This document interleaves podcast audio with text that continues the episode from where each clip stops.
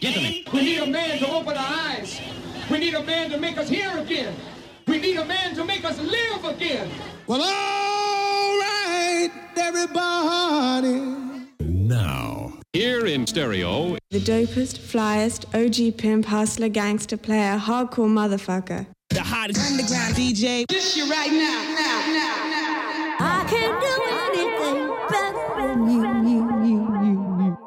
One and only Frank Bash. in the mix. Let's do this shit, bitches.